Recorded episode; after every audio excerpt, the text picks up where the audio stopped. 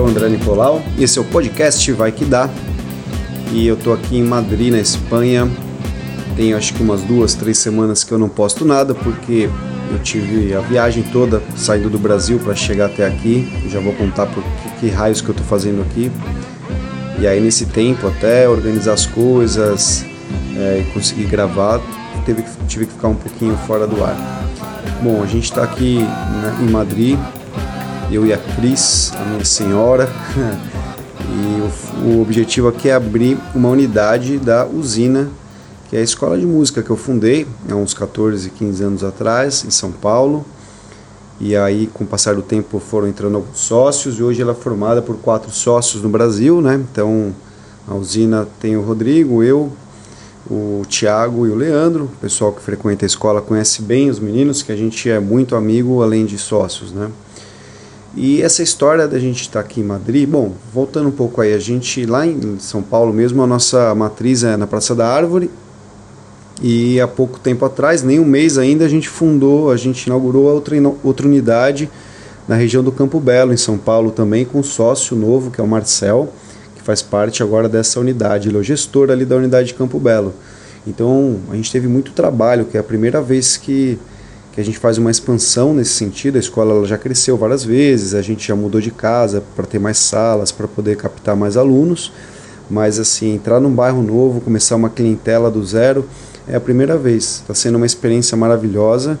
A gente está aprendendo muito e foi um caminho que a gente fez com muita calma, muito cuidado. A questão de, dos processos, né, de tudo, desde um contrato de um aluno até pedir material de limpeza, até um checklist com professores, tudo que envolve os processos da empresa, né, os procedimentos, a gente veio fazendo com bastante calma e registrando tudo. Então a gente lá na escola, na matriz, tem uma pasta que é a pasta de processos, então tem tudo, desde um desconto que a gente consegue dar, desde o que fazer no caso de um estresse, por exemplo, com um aluno, com um pai de aluno, é, no caso de algum problema. Então tem várias sugestões lá que são, são as nossas experiências, o que a gente aprendeu com o tempo a gente foi registrando para que a gente pudesse dividir com as pessoas novas. E o Marcel hoje, que é o sócio ali no Campo Belo, ele também conhece bastante da escola, tem, tem essa expertise toda em atendimento, porque ele ficou atendendo na Praça da Árvore um ano. Então a gente ficou muito tranquilo, muito confiante na hora de escolher um próximo sócio para ser inclusive gestor da unidade em escolher o Marcel. E eu estou muito feliz com essa decisão. Ele é um cara super alegre, responsável, é baterista, professor de batera também, e é fundamental para qualquer nova unidade da usina. A gente a gente quer que todo mundo que se envolva no nível desse, né, de gestão, de administração, tenha o um coração na música, né, tenha a mão na música porque é um, é um universo que só quem toca, só quem canta, só quem vive isso realmente consegue entender e respeitar.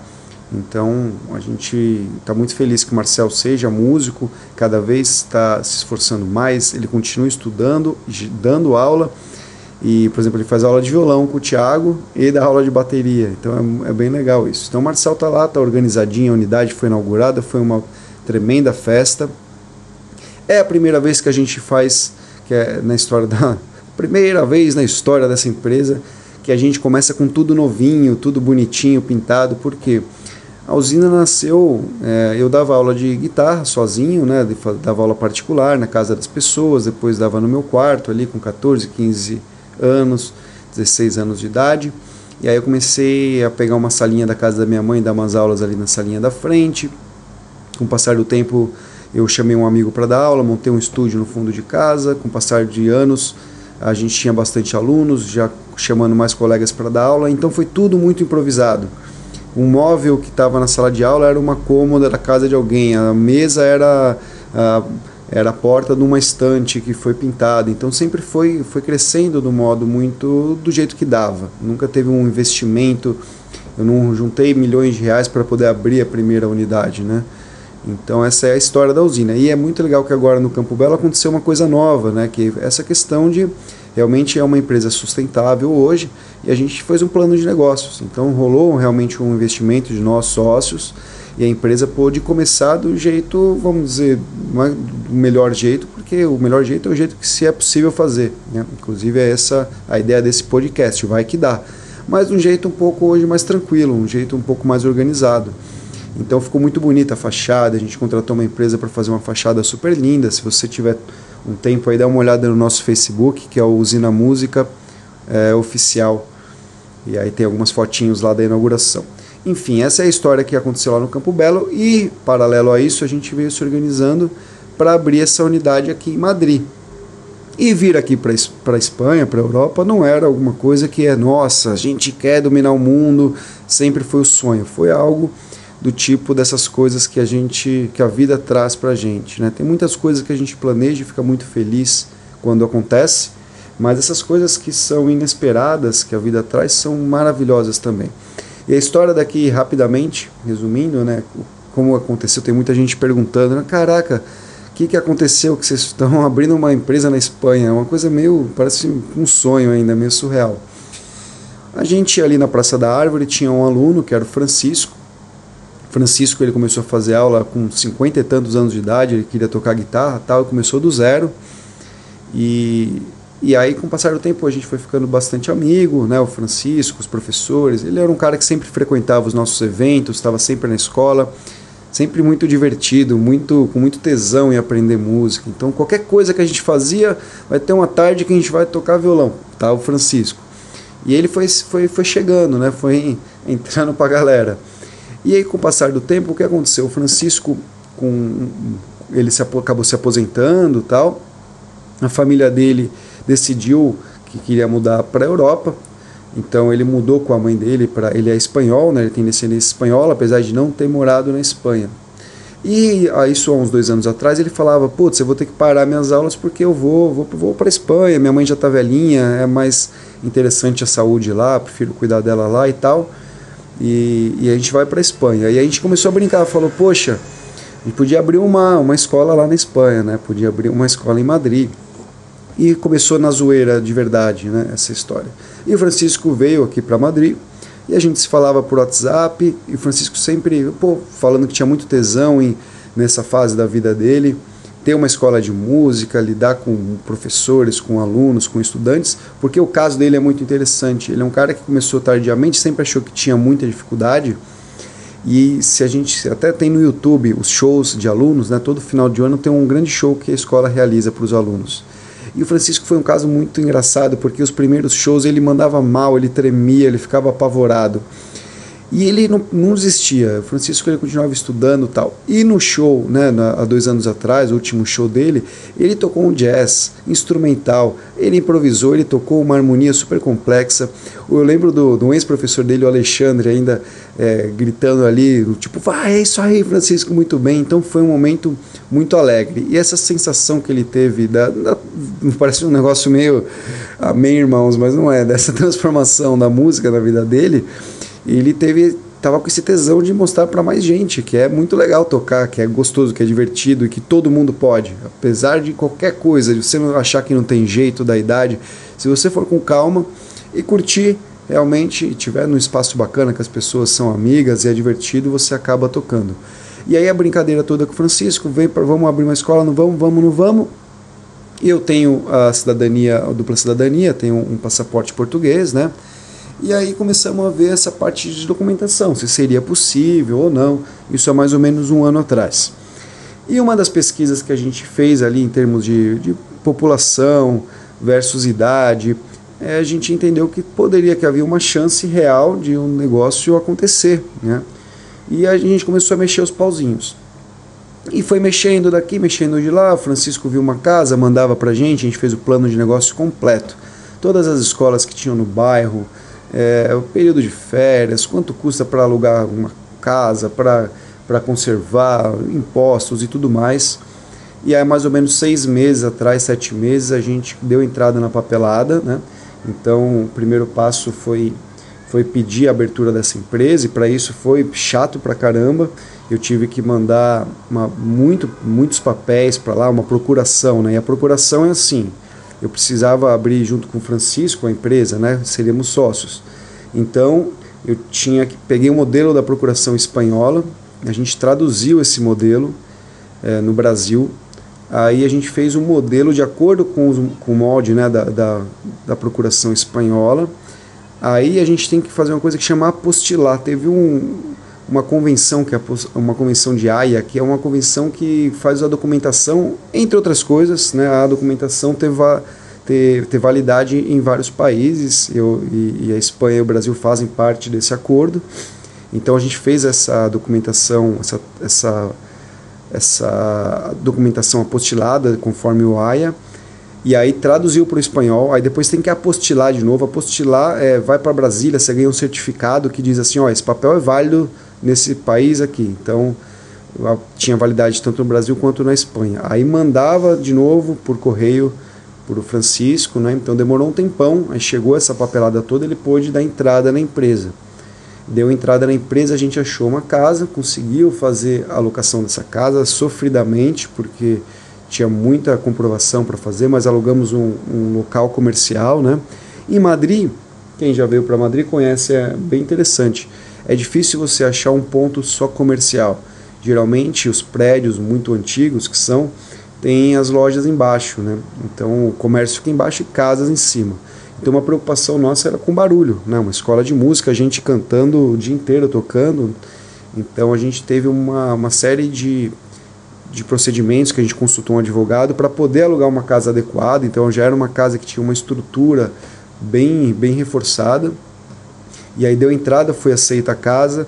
Depois disso, a gente, para poder é, receber o alvará de funcionamento da prefeitura, teve que chamar uma empresa que veio com um arquiteto acústico, então ele fez uma série de recomendações, então obrigatório por lã de rocha, que é um material mineral que tem alta absorção sonora para poder evitar tanto barulho para os vizinhos. A gente teve que fazer esse projeto acústico inteiro com uma empresa recomendada pela prefeitura tem que colocar luz de emergência, fazer rampa de acesso. Então teve uma série de, de detalhes que a gente precisou fazer e fomos fazendo durante o tempo que a gente estava no Brasil e o Francisco já aqui na Espanha.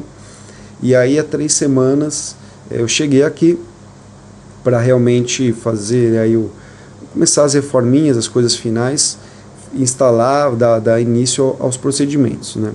Eu acho que assim disso tudo o que o que tem sido bem, bem interessante é, é com a idade, né? Eu acho que a experiência traz essa questão de, às vezes, quando você é mais jovem, você vai mais na loucura, o que é bom também, precisa começar, né? Precisa se ferrar e fazer errado para aprender, né?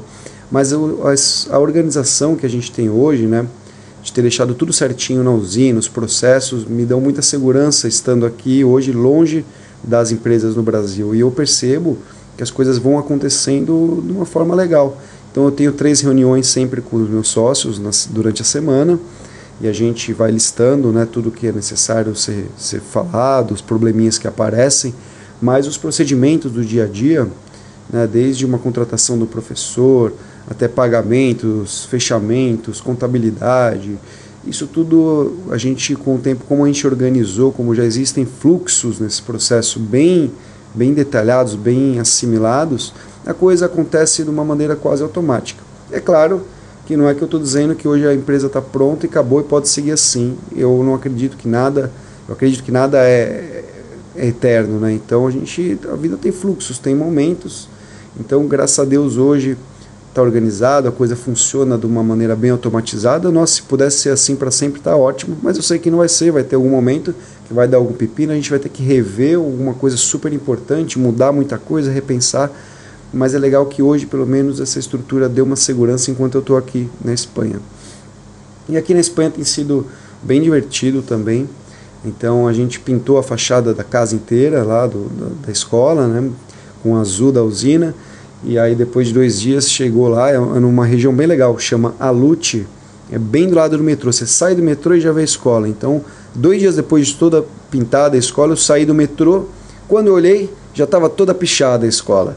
É um lance infernal aqui em Madrid. A galera picha tudo. Tudo que for comércio e coisa da prefeitura, picha. Então é um treco chato pra caramba. Fiquei emputecido. Faz parte. A gente agora está cotando com um grafiteiro para que ele faça grafites lá que evitem que, que o pessoal piche, né? E estamos vendo isso. Mas está super legal, a escola está ficando super bonita, a parte interna já está todinha feita, a estrutura acústica também já está realizada. A parte de conta do banco também foi bem chata, eles pedem um, a gente abriu a conta né, enquanto eu estava no Brasil, mas chegando aqui tive que vir. A gente tem a conta aberta, teve que fazer um depósito na conta de 3 mil euros, que não pode mexer nesses 3 mil euros, tem que ficar lá parados na conta.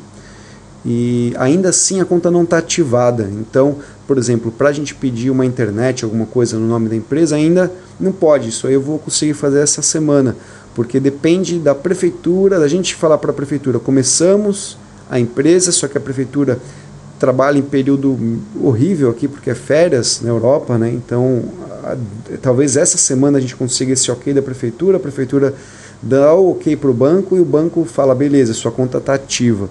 E aí, a partir daí, você pode seguir com as coisas fundamentais, né? Pedir uma internet lá, né, para pagar as contas, pedir uma maquininha de cartão, enfim.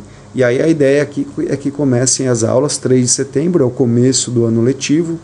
Então é claro que a gente vai respeitar muitas coisas, muita, principalmente didaticamente falando, né, da usina do Brasil, mas a gente tem que entender a cultura aqui também. Então a cultura aqui, as férias são em agosto, o ano começa em setembro, não tem como fugir disso.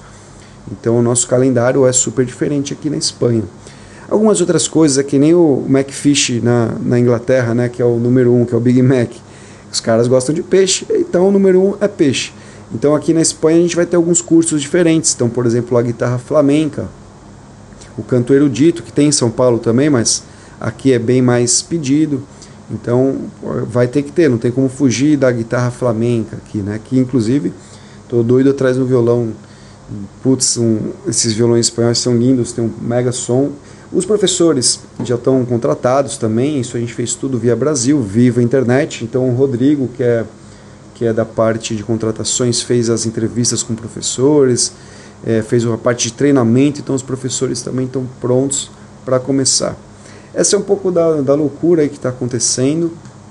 Está sendo bem interessante e eu acho que nesse período que eu estou aqui na Espanha, ainda não tenho tão certinha a data de voltar para o Brasil, talvez seja outubro, novembro, mas é, durante esse tempo eu vou, vou trazendo as coisas aqui do, do país, né? Porque ao mesmo tempo que é, tem uma série de dificuldades, eu acho que uma pessoa também que está no Brasil pode entender a possibilidade de uma empresa aqui. É um país maravilhoso, né? E não tem por que não dividir isso com vocês que acompanham o meu blog, o, o trabalho, né? Meu e da Usina Música, ou na minha agência de marketing, que é Front Room. Os meus clientes da agência de marketing também continuam todos sendo atendidos. Eu tenho dois assistentes em São Paulo que fazem, eu faço a parte de planejamento, eles fazem a parte de execução. A gente só não está pegando o cliente agora, porque eu não consigo atender mais, mas essa é uma, uma expansão para o ano que vem. A parte da agência de marketing dá uma expandida, ter um, um pessoal a mais trabalhando comigo. Mas por hora seguimos aqui. Um verão maravilhoso. Hoje passeamos muito no parque. Então, tem umas fontes lá que você, o chafariz, você toma muita água. É isso, pena que no Brasil está um frio. Salve, salve para você, uma ótima semana. E é isso, se você tem um sonho, vontade de fazer alguma coisa, só diga uma coisa: vai que dá, não tenha medo. Um grande abraço do André Nicolau, salve, valeu!